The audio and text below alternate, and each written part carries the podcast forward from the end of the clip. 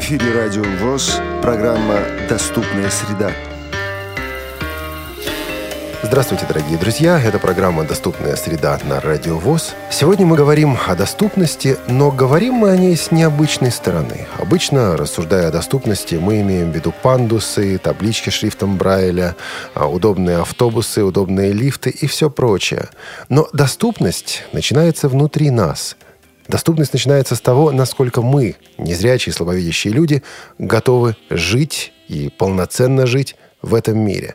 И человек, который у нас сегодня в гостях, имеет к этой внутренней доступности, к этой внутренней подготовленности совершенно непосредственное отношение. Это Виктор Андреевич Баженов, начальник отдела реабилитации средствами физической культуры и спорта КСРК ВОЗ в Москве. Виктор Андреевич, добрый день. Добрый день. Виктор Андреевич, давайте начнем все-таки с вас. Даже не с доступности, даже не с отдела, а с вас. Вы ведь э, олимпиец. Да, бывший олимпиец. А когда, где, как, почем?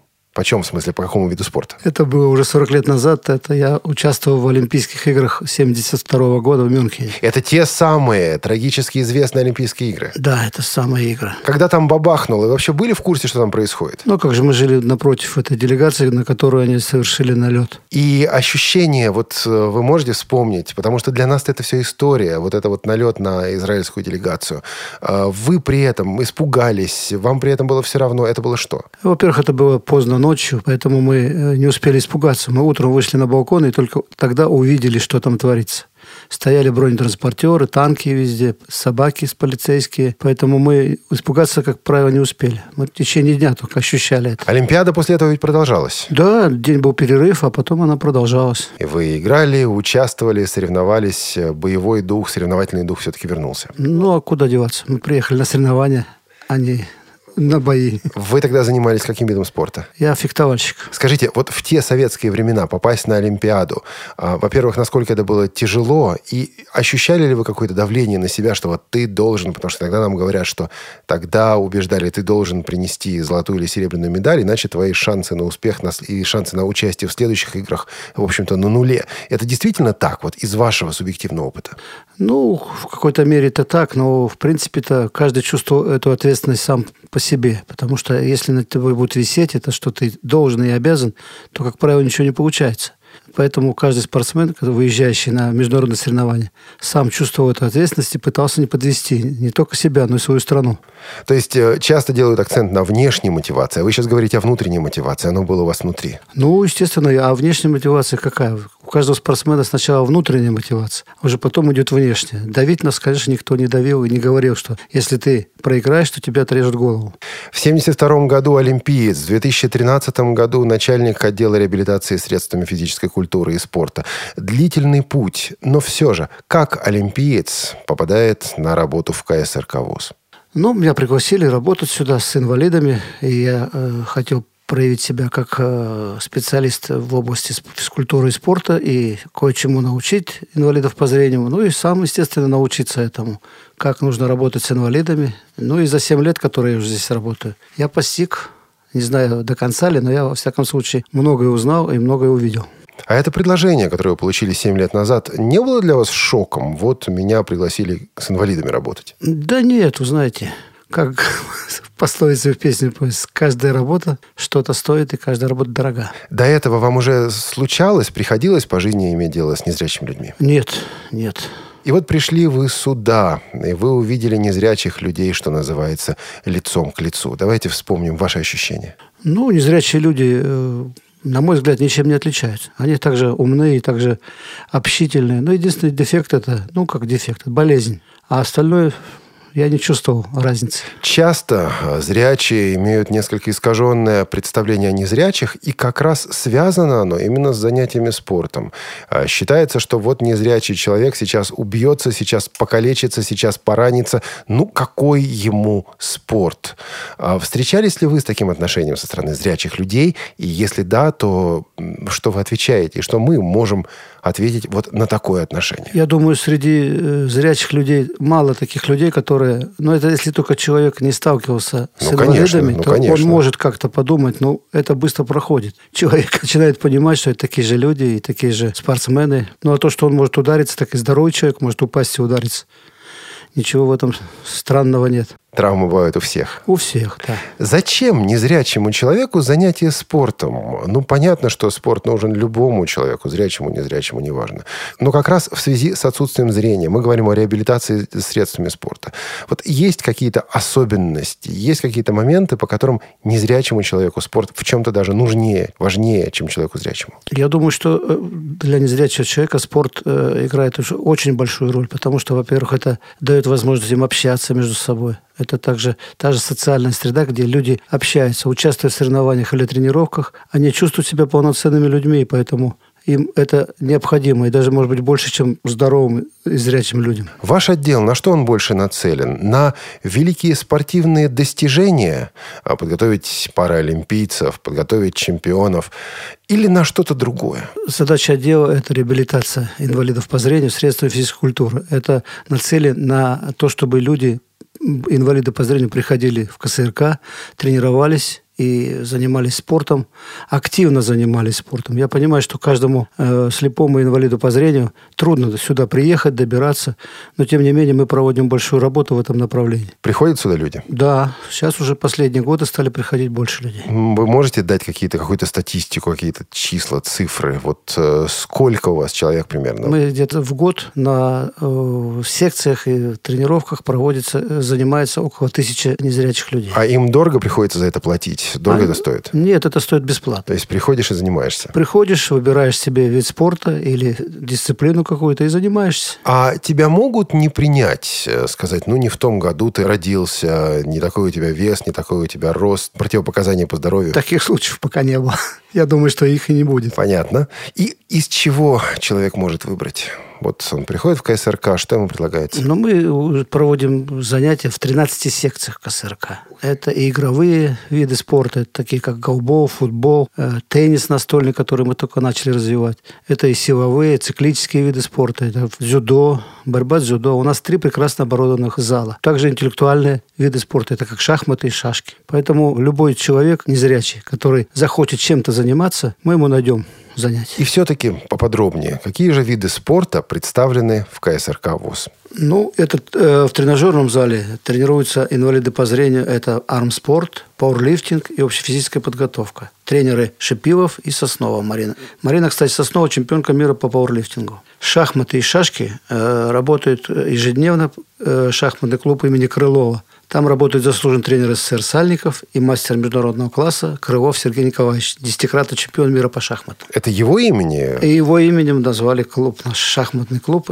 поэтому очень много людей приходит. Вот сюда приходят и детские группы соревнуются, здесь и дети, и взрослые, и женщины, и мужчины. В зале дзюдо, у нас тоже хороший зал дзюдо, где работает заслуженный тренер России Ибрагимов Ислам Срапилович – на нашей базе тренируются паралимпийцы. Поэтому у него э, призеры Паралимпийских игр. И девочки, и мальчики в этом зале тренируются.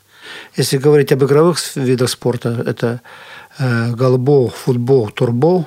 Это занимается Колесов Сергей Александрович с ними тоже практически ежедневно. И э, все эти виды спорта культивируются в большом нашем игровом зале. Ну и шоу-даун, знаменитый теннис, который мы хотим развивать. Я думаю, что он у нас уже успешно идет. Это играет, у нас имеется три стола, которые мы можем принимать большое количество играющих, желающих, и детей, и взрослых. Мы проводим даже соревнования среди школ-интернатов Москвы и Московской области. Вот это в основном виды спорта, которые мы культивируем в КСРК. Качалка ведь есть, да? У нас есть хороший специалист в тренажерном зале, который может научить и показать, и проводит большую реабилитационную работу. По поводу специалистов это отдельная тема. Недавно мне довелось сопровождать группу школьников, которые приехали сюда на экскурсию по КСРК. И в заключении их экскурсии я решил взять у них короткое интервью. Подхожу к ребятам, парням, спрашиваю, что вам понравилось. Один говорит компьютерный класс, другой говорит шоу-даун. Подхожу к девушкам. Что вам здесь больше всего понравилось? Одна из них говорит, качок. Я говорю, в смысле, вот качалка, зал? Да нет, говорит, качок, парень, который там работает. А что это за парни и что это за люди, которые там работают? И какие данные, какая квалификация необходима, чтобы работать тренерами с незрячими, слабовидящими людьми? Ну, у нас, э, я вам скажу откровенно, что у нас очень хороший штат сотрудников э, в отделе.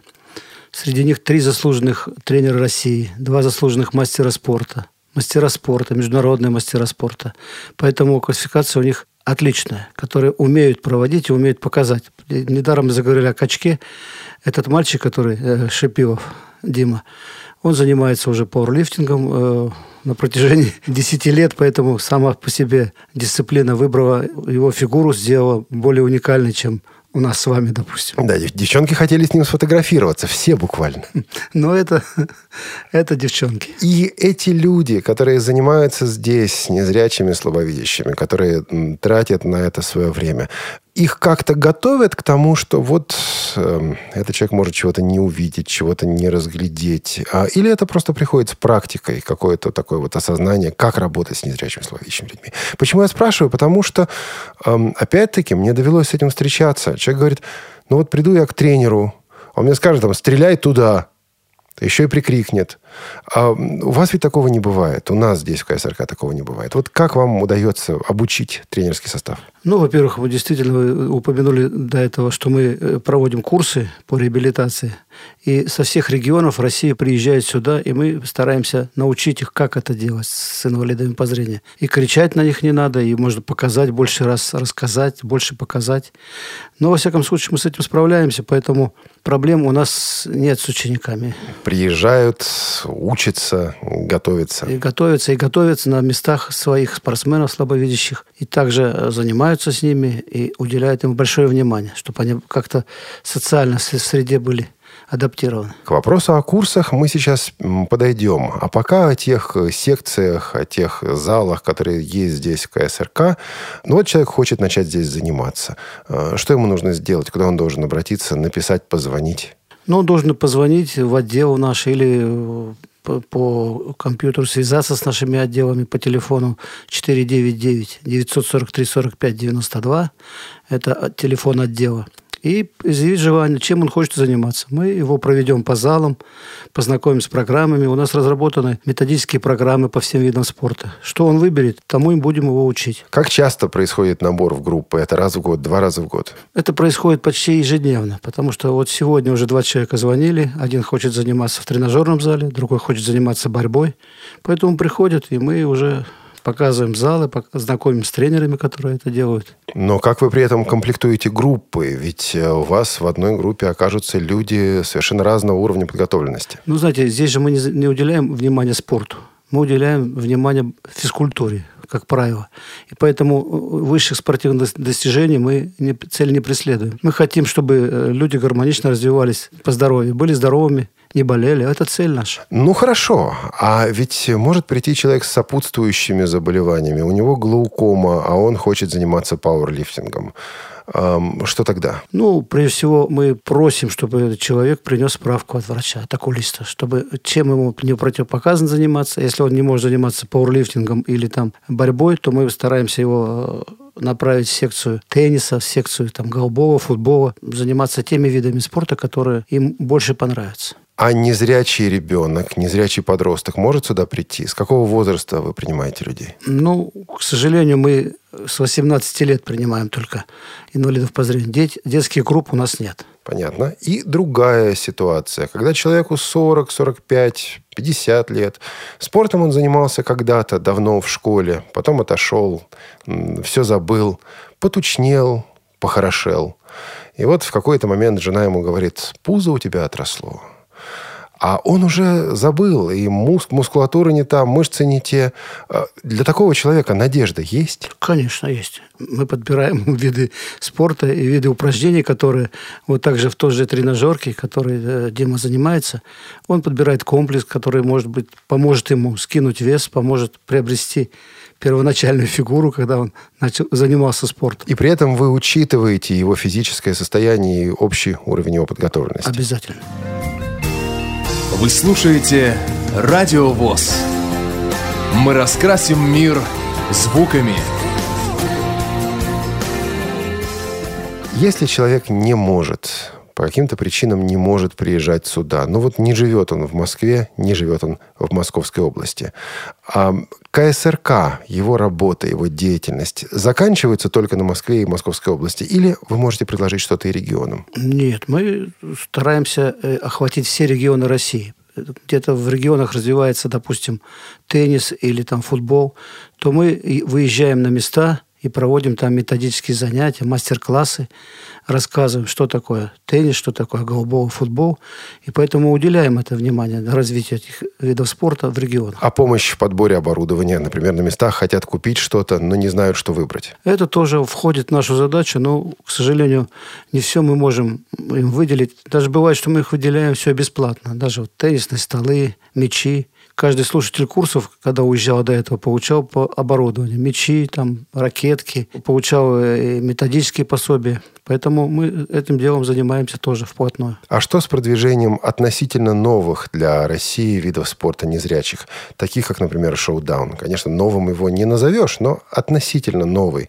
Повышается ли популярность, ну, в частности, этого вида спорта в регионах? И насколько в этом есть заслуга КСРК ВОЗ? Ну, если говорить о шоу-дауне, как о новом виде спорта, это спорт развивается давно.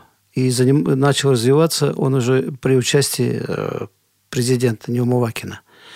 И мы в КСРК начали заниматься этим спортом три года назад. Закупили столы в Германии и начали развивать его. Благодаря КСРК он начал развиваться в России.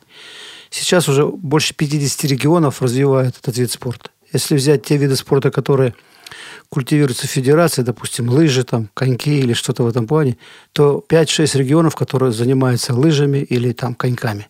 У нас уже 50 регионов. Более 65 столов уже закупили регионы для того, чтобы развивать этот теннис. А, то есть движение в регионах идет, и КСРК в этом активно участвует. А видите ли вы результаты вашей деятельности?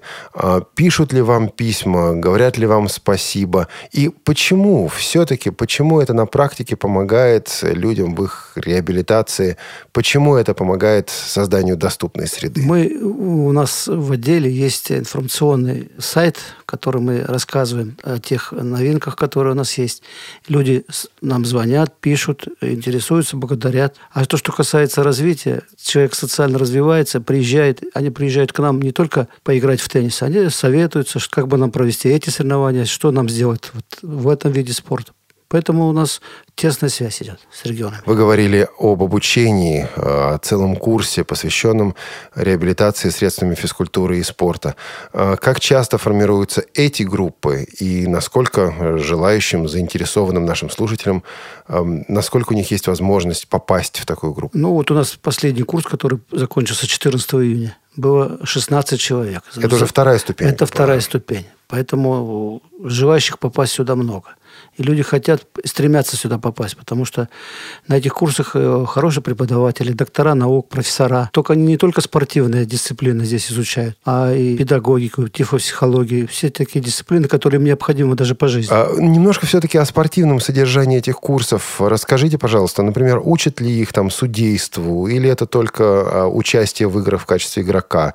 А, получают ли они какие-то теоретические знания, практические знания? Вот немного о том, что они там получают. Ну, если говорить о учебной программе, то все слушатели наших курсов проходят все, начиная от игрока и кончая с судьями. Они участвуют и в судействе, и в соревнованиях, и как игроки, и как судьи. То есть их везут на реально проходящие соревнования? Так это и обучение, и прогулка, и экскурсия, и будет что вспомнить. Да, они там такой город, как Сергиев Посад, они посмотрели все церкви.